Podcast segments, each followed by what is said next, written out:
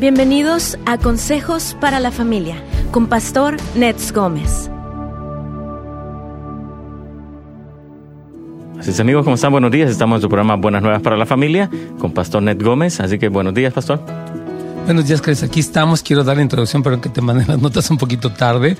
Pero quiero comentar esto, hermanos queridos. A medida que los informes del coronavirus se extienden por todo el mundo, los pastores y los líderes de la iglesia están discutiendo cómo deberían responder al brote. A lo largo de la historia de la iglesia, muchos pastores han trabajado a través de desafíos similares, como un joven predicador del pueblo llamado Charles Spurgeon, quien ah, admiraba a los ministros puritanos que se quedaron para cuidar a los enfermos y moribundos durante la gran peste de Londres en 1665, aprendiendo de su ejemplo y también dejándonos algunas lecciones para todos los creyentes de todos los tiempos. Entonces nosotros también estamos a aprender, hermanos, de las historias de aquellos que nos han antecedido para responder como el pueblo del Señor. ¿verdad? En el otoño de 1854, el recién llamado al ministerio pastor de la capilla de New Park Street en Londres pastoreaba la congregación en medio de un brote de cólera en el vecindario de Broad Street.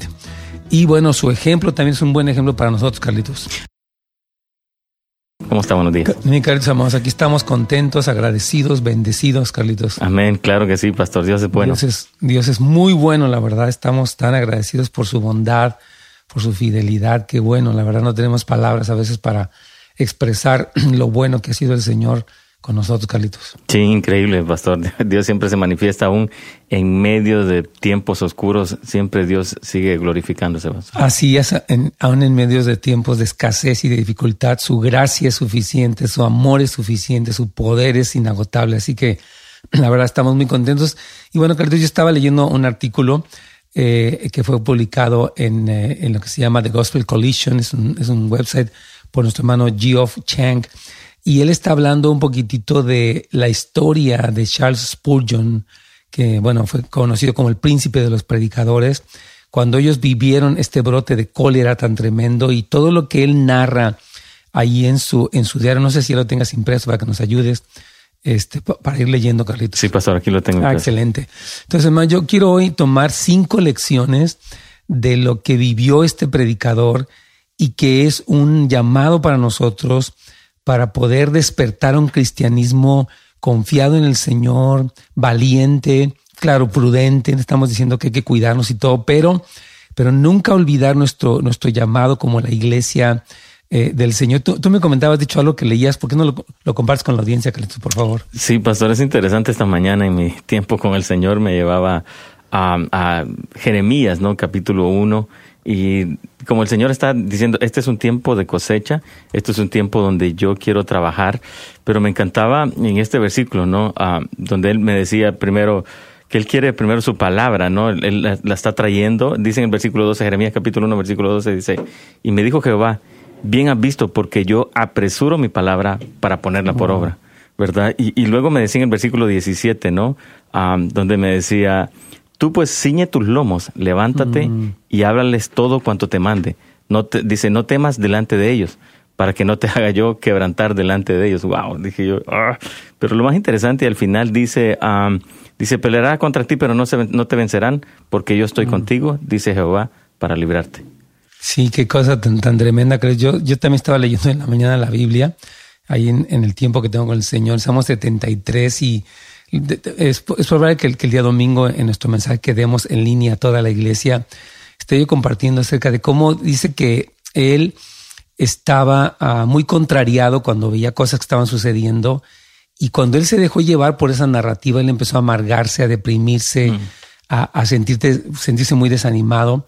Después dice que cuando él entró en el santuario, entendió y dice, cuando yo estaba actuando así era como una bestia. Y dice, pero aún así tú me ayudas y me recibes. Entonces, a veces nos confundimos, hermanos, a veces nos sentimos contrariados, pero Dios tiene misericordia cuando recapacitamos, cuando nosotros nos damos cuenta, cuando actuamos como hijos de Dios, recibimos su palabra y, vivimos en esa confianza, ¿verdad? Porque el salmista dice ahí una parte, aunque se enferme mi carne, yo me siento seguro y era tan específico lo que sentía que Dios me estaba hablando esta mañana y sentí que fue una palabra para animar mucho a la iglesia. Y casualmente en ese momento me, llamó Pastor José Luis Sáenz y me dijo que si podía comentar algo. dije, qué curioso, porque justo estaba con este gozo de poder compartir a la iglesia que no vamos a vivir en temor, que vamos a vencerlo con la, con la confianza que tenemos en el Señor, que vamos a ser una iglesia valiente, como lo hemos estado diciendo,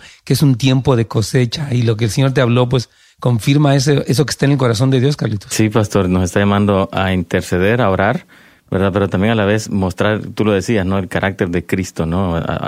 con los demás. Y es un tiempo donde Dios viene la cosecha, pastor. Seguro que sí. Y hermanos, agradecemos tanto al Señor por, por Radio Inspiración, por la, vida del señor Heinz, o obviamente su hija, de todo el personal. Gracias al Señor que podemos estar aquí, hermanos, hablándoles a ustedes esta palabra. Bendecimos a, a Mr. Heinz y a su hija y a todo el, todo el equipo porque es una bendición que Dios nos dé esta plataforma y en estos días donde hay tanta noticia, Carlitos, tantos rumores en las redes sociales, podemos tener este programa y todos los, toda la programación de la radio que fluye con un mensaje de amor, de fe, de, esperanza. Sí, pastor, me recuerdo que él decía el, viernes, ¿no? dice, hay que promover la radio, este es un tiempo donde todas las familias están en casa y, y, dice aquí donde se da palabra de vida, donde realmente reciben el mensaje y hay alabanza, dice. Efectivamente, Carlitos, yo exactamente coincido 100% con lo que dice Mr. Jaime. Promueva la radio, hermanos, coméntele que está obviamente a través de, pues del radio regular, pero también a, a través del Internet. Usted puede compartirlo y más que nunca la familia necesita este otro lado de la historia. No solamente, bueno, los medios masivos nos informan, gracias a Dios, las noticias también, pero la radio cristiana, hermanos, que resuene con una voz intensa para, para cambiar esta narrativa y llenar el ambiente de fe, de oración, de, de, de, de veras apoyar, ayudar a las personas necesitadas. Ahora es cuando, hermanos, la iglesia debe de actuar. Para esto hemos sido preparados, para este tiempo nacimos y es hora de levantarnos y resplandecer con la luz de Cristo. Wow, pastor, yo siento que no va a haber otro tiempo de oportunidad para nosotros. Este es el tiempo donde tenemos que, como cuerpo de Cristo y como cristianos, tenemos que alzar nuestra voz, ¿no? 100% de acuerdo. Este es, un tiempo único, yo creo también. Y como decíamos, Carlitos, ayer con los líderes anoche, decíamos, manos, ¿sabe que vamos a salir mejor? Dios va a sacar a la iglesia, mire, más agradecida con Dios por lo que tiene, apreciando más la iglesia, que es un lugar de bendición y de privilegio, apreciando este el saludarnos, el abrazarnos. Yo creo que Dios va a utilizar, está utilizando estos momentos para sacudirnos un poco del adormecimiento, de la religiosidad, del ensimismamiento, del materialismo, de tanta entretenimiento y distracción para darnos cuenta de las cosas esenciales, para valorarlas, para ponernos en fuego, porque de veras Dios, yo les decía en la mañana, e, e, e, este virus es tan particular porque eh, se contagia muy rápido, las personas que lo contagian son asintomáticas, no tienen ningún síntoma mm. y, este, y ha cundido de una manera tremenda. Pero yo creo que de veras Dios es Señor, ¿verdad? Y lo que decíamos ayer, que Dios lo que en su soberanía permite, en su sabiduría Él puede detener. Entonces tenemos que, si Señor, tú estás permitiendo esto y claro, vamos a, a cuidarnos, a, a prevenirnos, a todo lo que sea necesario, pero también vamos a decir, en este tiempo vamos a ver que a los que aman a Dios, todo les ayuda para bien, hermanos. Cuando una persona ha cultivado amor por Dios, estos tiempos no son tiempos de deprimirse, de tirar la toalla, de quejarse, de entrar en pánico, sino de confiar en Dios, de saber que tiene un buen plan, de predicar la palabra, de orar por enfermos, de aprovechar toda oportunidad que tenga cuando va a la tienda y la gente está desesperada por un papel higiénico. Usted hasta le puede compartir el suyo, usted puede orar por ellos. Entonces yo quiero animar que de veras la iglesia despierte, hermanos, y veamos que Dios sigue sentado en su trono y que es tiempo de resplandecer con la luz de Cristo, como decía Carlitos, es un tiempo único, la verdad, para poder responder. Y yo sé que vamos a una pausa, pero vamos a aprender estas lecciones, pero de verdad, hermanos, vamos a tener el lente, la perspectiva de Dios en todo lo que está pasando, mientras seguimos orando, obviamente, por los funcionarios que están tomando decisiones, por la iglesia también, por los pastores, por los que están perdiendo su trabajo. Yo sé que hay gente que ahorita está en una situación muy, muy difícil, pero vamos a confiar en Dios y vamos a ser creativos, Carlitos.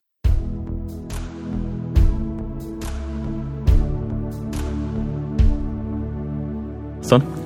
Mi amado Carlos, aquí estamos. Entonces, este, Pues sí, yo, yo creo que estamos, eh, o sea, vamos a ir aprendiendo de, de, este joven predicador y vamos a ir leyendo algunas de las notas de su diario durante este brote de cólera, porque yo les decía ahorita durante la pausa que eh, muchas veces, eh, pues la humanidad ha vivido, Carlitos, este tipo de, de situaciones muy duras y bueno, no, en este siglo XXI no, nos escapamos de esto, pero yo, yo de verdad creo que Dios sigue en su trono y Él está haciendo algo bueno siempre.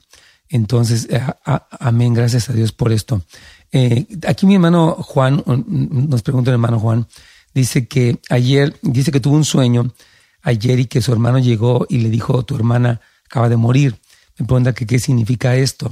Bueno, yo no, no quisiera, eh, quiero decir dos cosas puede ser que Dios esté hablándole de algo, porque eso sucede, pero yo creo que muchas veces estos sueños vienen como producto de nuestros temores, ¿verdad? Estamos escuchando del brote de coronavirus y de la gente que está muriendo y a veces en nosotros puede haber un temor subconsciente que sale a la luz durante el sueño.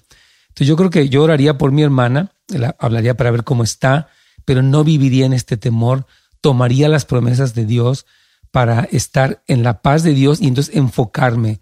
A veces hay cosas que nos quieren como sacar del lugar de oración, sacar de nuestra responsabilidad, de nuestra fe, etcétera, o de la iglesia o de lo que sea. No debemos de permitir, hermano, ser perturbados por sueños.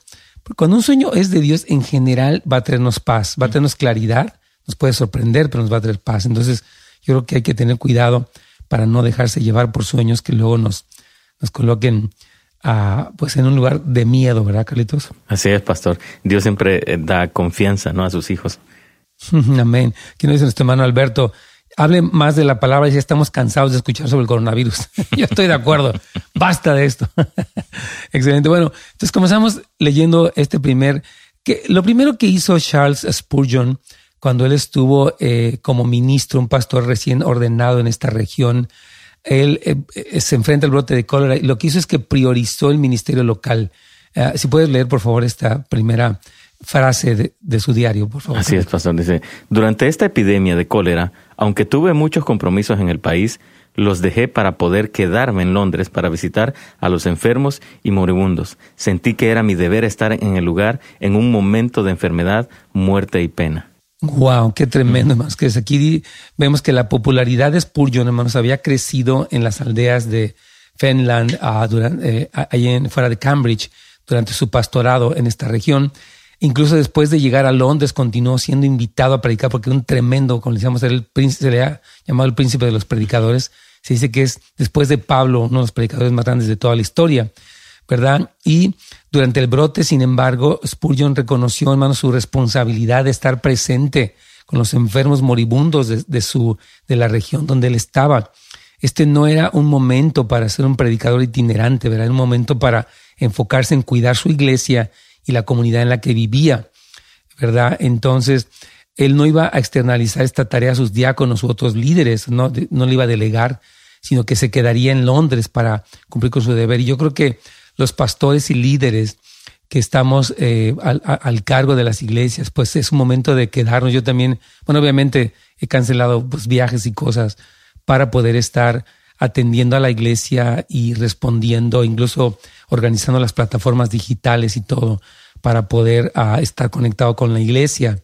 Entonces yo creo que qué hermoso este ejemplo, Carlitos, de un predicador que dijo, bueno, yo soy famoso, no tengo tiempo, ahorita estoy en otro asunto y no me molesten, al contrario, Dijo, yo voy a estar visitando a los enfermos y a los moribundos, especialmente cuando eso representaba, pues, que él mismo se pusiera en riesgo, Carlitos. Sí, pastor, y, es lo que tú nos hablabas ayer, ¿no? El carácter de Cristo, ¿no? Y, y un siervo de Dios reconoce su, su, su, su, tarea y el papel del carácter de Cristo, ¿no? Es mostrar misericordia. Jesucristo, tú lo decías ayer, él tuvo compasión de las multitudes y eso es lo que Dios nos está llamando. Así es, hermano. Yo animo a todos los líderes, a todas las personas, no solamente los pastores, que mostremos compasión. Hoy escuchaba en la mañana un testimonio de este hermano Todd White, que es un tremendo hombre de Dios, y él dice, no, yo ahorita voy a las cajas y empiezo a hablar y a predicarle a la cajera y contaba de una muchacha en Uber que lo llevó de un lugar a otro y dice que esta muchacha era de Colombia y decía que ella habían matado a su padre allá en su país y se había venido para este país. Después su esposo de ella también murió en sus, en sus brazos, asesinado por, imagino que personas del narcotráfico. Y después dice que ella, al estar en este país, había estado 20 veces, decía que se había puesto la pistola en la boca para suicidarse y no lo había hecho. Y a él le sorprendía, dice, es increíble que nadie le ha predicado a esta joven, a esta mujer. Dice, pues, y, hermanos, de verdad, hay tanta gente que está en crisis y qué importante es que abramos nuestra boca y simplemente oremos, les hablemos de la esperanza que hay en Dios. De verdad que este es un momento de cosecha y, el ejemplo de, Charles Spurgeon era este, ¿no? Que era, él dijo, yo voy a encargarme ahorita de atender a la gente necesitada. Otra cosa más que él hizo es que ajustó sus reuniones, pero continuó reuniéndose. En, el, lote de cólera, hermanos, en este lugar donde él estaba en el año de 1854, ocurrió en agosto y septiembre de ese, de ese año y sus efectos se sintieron en las semanas y meses venideros. El vecindario donde se reunía la iglesia de Spurgeon no fue puesto en, pues, en cuarentena como ahora, por lo que ellos pudieron continuar reuniéndose durante esos meses. Curiosamente, no quedan registros de los sermones de Spurgeon eh, durante esos días, quizá porque el, brote de, cólera obligó a que él ajustara sus prácticas anteriores, porque él antes transcribía sus sermones, y ahora probablemente estaba demasiado ocupado en editar, como para editar estos sermones, ¿verdad? Sin embargo, sabemos que la congregación continuó reuniéndose durante estos días. Yo animo a las iglesias, hermanos, que por favor, eh, en línea, toda iglesia, conéctese con los líderes, con los pastores, con los servicios, de verdad, porque es muy importante, ¿verdad? Eh, en, esos libros, en medio de todos los desafíos pastorales del brote, Spurgeon y sus diáconos continuaron recibiendo nuevos miembros, buscando los que ah, habían dejado la iglesia, ah, ah, pues observando la cena del Señor, practicando todas las demás actividades normales de la congregación. Entonces yo animo a que las iglesias, pastores, amigos, hermanos de las iglesias, sigan conectadísimos, activos en el ministerio. Aquí él escribió lo siguiente, Carlitos. Si alguna vez hay un momento en que la mente es sensible, es cuando la muerte está en el extranjero. Recuerdo cuando llegué a Londres por primera vez, cuando ansiosamente la gente escuchaba el Evangelio, porque el cólera estaba arrasando terriblemente. Hubo poca burla entonces. Claro. Fíjese bien, mucha gente, pues yo, yo, yo les comentaba en la mañana esto, algunos de los que aquí en, en, el cuarto de oración, de que pues mucha gente antes de esto estaba, no, pues yo mi teléfono, mi gimnasio, mi, mi cuanta cosa, a ver, estoy entretenido, estoy no sé qué. Y ahorita la gente está un poquito más vulnerable, ¿no? Ya no hay tanta burla porque dicen, wow, me comentaba Víctor que una mujer llegó para traerles eh, pues un, un, encargo ahí y ella pues venía toda tatuada y todo y, y dijo, bueno, es increíble que yo esté trayendo comida a ustedes, pero yo soy mamá y no tengo comida para llevarles a mis hijos y dice que ellos ah, inmediatamente la ayudaron, oraron, y estaba esta mujer quebrantada. Pero increíble que ahorita aún personas que están completamente ajenas al Señor, al ver la vulnerabilidad de todo lo que tienen, están buscando ayuda. Y dice que esta mujer estaba llorando y llora porque ellos le dieron, aquí está para que cenes con tus hijos, ánimo, el Señor te ama, oraron por ella. Tremendo, fue un momento muy importante, Carlitos. Wow, pastor.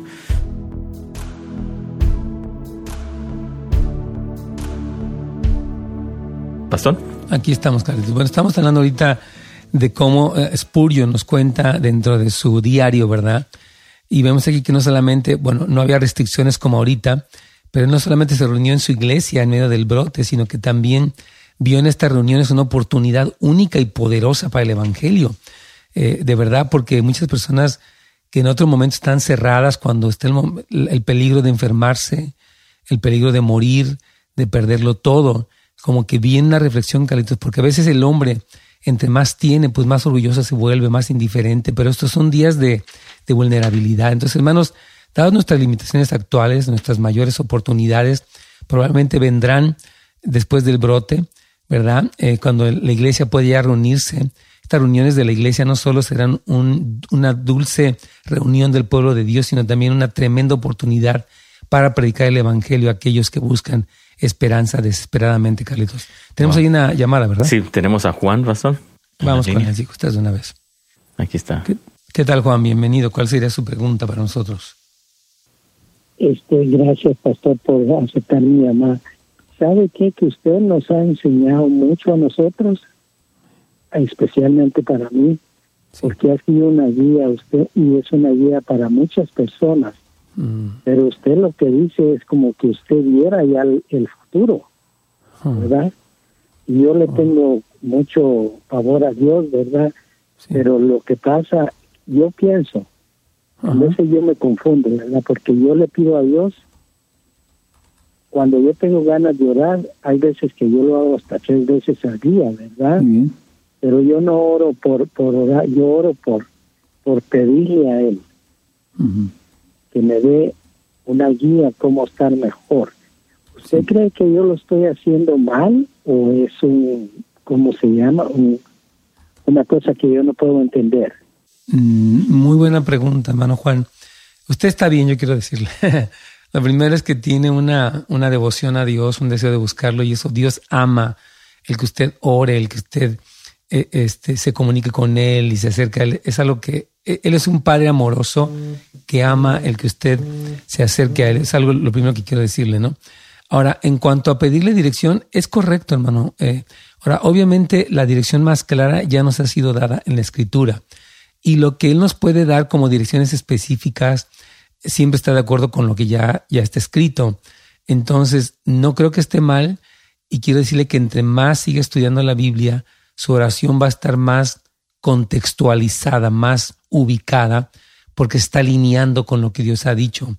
Entonces, Dios le va a dar dirección de muchas cosas, le puede dar- dirección de ayudar a un pobre, le puede dar dirección de enviar una palabra tal vez por Facebook, qué sé yo. Entonces, es correcto, hermano, pedir dirección y claridad para saber qué está en el corazón de Dios durante tiempos como los que estamos viviendo. Sí, es muy, es muy duro, pero yo le hablaba a mi esposa, yo ya hablé con usted una vez que mi esposa eh, fue pastora y nos casamos nosotros, ya no sé si usted se recuerda de mí. Sí, me acuerdo. pero entonces, ¿cómo se llama?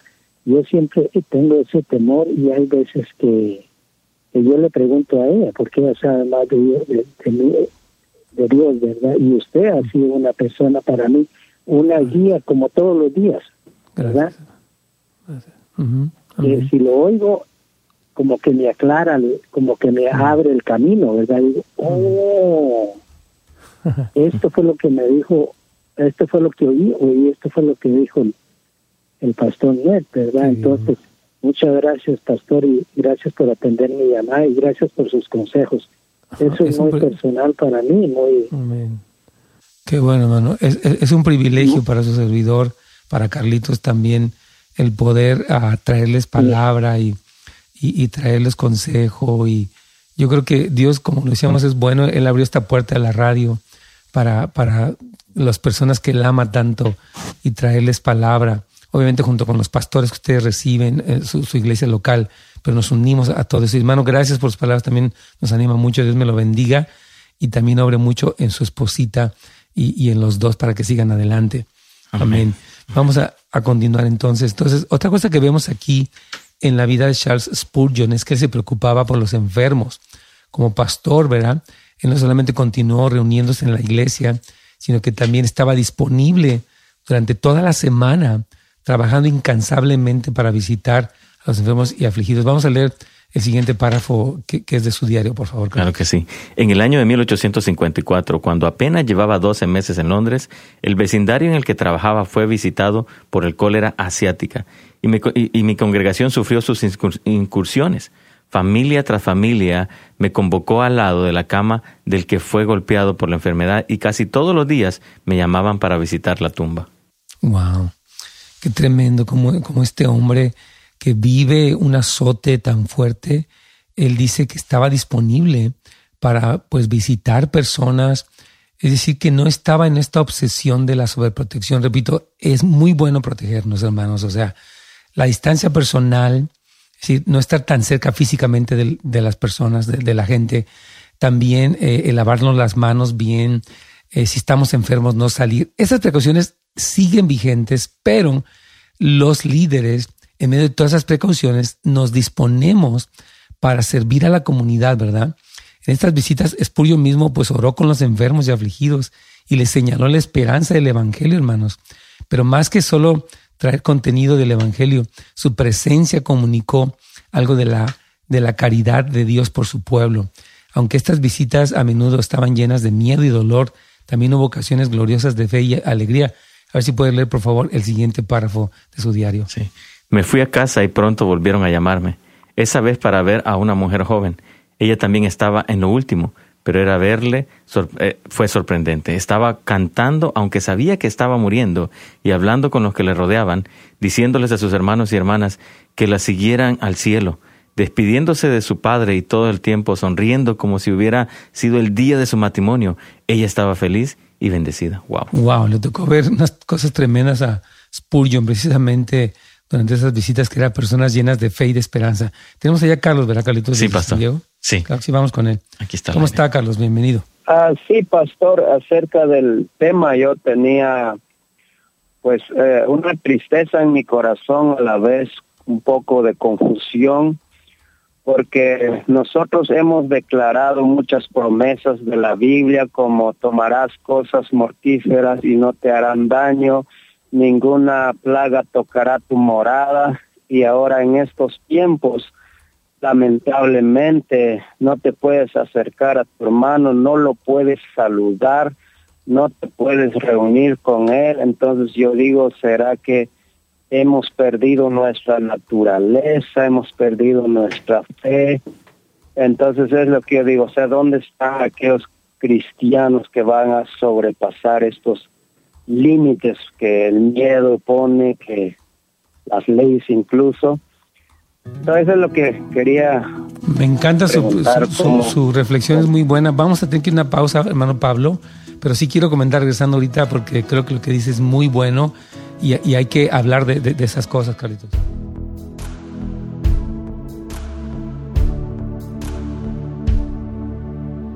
Pastor. Aquí estamos, Carlitos. No sé si ya se fue el hermano Pablo, pero si no, aquí quiero comentarle algo. Espero que nos esté escuchando. ¿Todavía está, en línea? Sí. Ah, muy bien. Mira, hermano, yo quiero animarle que no tenga tristeza ni confusión. Hay veces que las personas que nos llamamos cristianos decimos, como usted dice, confesamos las promesas y a la hora de los cocolazos, ¿verdad? Pues vemos que pues tal vez era nomás una confesión muy superficial o muy emocional, ¿verdad? Pero que a la hora ya cuando estamos ahí, pues se nota qué sucede. Y yo creo de verdad en la que sería una sana prudencia, porque también le voy a decir, no tentarás al Señor tu Dios. O sea, no voy a hacer una imprudencia de que, a ver, escúpame o tósame en la cara, porque no va a ser algo así. Pero lo que sí voy a hacer es pues, tomar mis precauciones, pero voy a ser valiente. O sea, no voy a estar en la narrativa de qué miedo y yo no salgo y yo no hablo. Eh, o sea, que hay, que hay como un balance, hermano, entre la fe y la prudencia, entre eh, eh, como esta sabiduría, pero también esta valentía. Entonces, no quiero que se me ponga triste ni se me confunda. Si usted ve a alguien que es así, bueno, vamos a orar por esa persona que tal vez confesaba, pero ya a la hora de la hora pues, tuvo mucho miedo. Por ejemplo, el hecho de que, de que estemos en algunos casos haciendo los servicios en línea es por las restricciones que está poniendo la autoridad. O sea, la, tanto el alcalde como el presidente, el gobernador, dan ciertas directrices sanitarias. Y yo quiero decirle esto, a las iglesias va toda, toda clase de gente. ¿Qué pasa si alguien que va a la iglesia dice, yo me enfermé allí y se empieza a complicar la cosa? Yo entiendo la prudencia por, por, digamos, poder guardar eso, pero en lo personal, como pastor, por ejemplo, yo estoy o debemos estar dispuestos como Spurgeon para ir a orar por enfermos, para predicar el evangelio. ¿Me explico? Entonces yo quiero pedirle que no se me, se me desanime ni se me confunda, sino que diga, ok, vamos a orar por la iglesia para que crezca en fe y en estas pruebas se den cuenta quiénes son, porque puede haber mucho emocionalismo y mucha religiosidad. Y yo sí creo que el, el miedo es un espíritu, es un tormento de Satanás y que Dios no nos dio un espíritu de cobardía, sino de poder, de amor y dominio propio. Y aquí es donde vamos a demostrar si es que realmente somos lo que somos, hermano. A mí se me hace que todavía tenemos ahí a Alejandra, ¿verdad? Tenemos a, Alejandra y a Carla, sí, pastor. Hermano, Dios me lo bendiga, hermano Pablo. Vamos a ir rápidamente porque nos queda poquito tiempo para el programa. Hermana Alejandra, bienvenida. ¿Cuál sería su comentario, por favor, o pregunta? Oh, pues estaba comentando de que, mire hermano, este, este tema es bien importante. No, importa que mucha gente dice que ya estamos hartos del virus, ok, nosotros sabemos eso, pero este no es el punto. El punto es, como dijo una doctora especialista de salud mental, hay que cuidarnos, pero no asustarnos. Y lo digo para toda la gente que, pues, precisamente quieren suicidarse, qué sé yo, ¿verdad? Pero eso no es, eso no es, eso es no tener fe.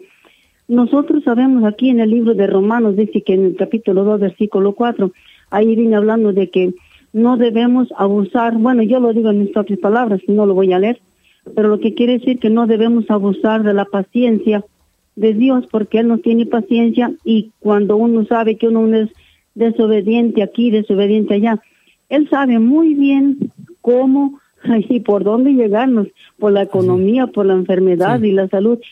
Él sabe muy bien, Él tiene el control, entonces nosotros tenemos que enfocarnos no en, no en el problema, hay que cuidarnos, pero no asustarnos y ser obedientes, hermanos, obedientes a los mandatos de Dios, porque muchos dicen, aquí en Segunda de Pedro, dice que muchos vendrán con su burla diciendo, nada, desde que yo oigo mm, que hay guerras y todo eso.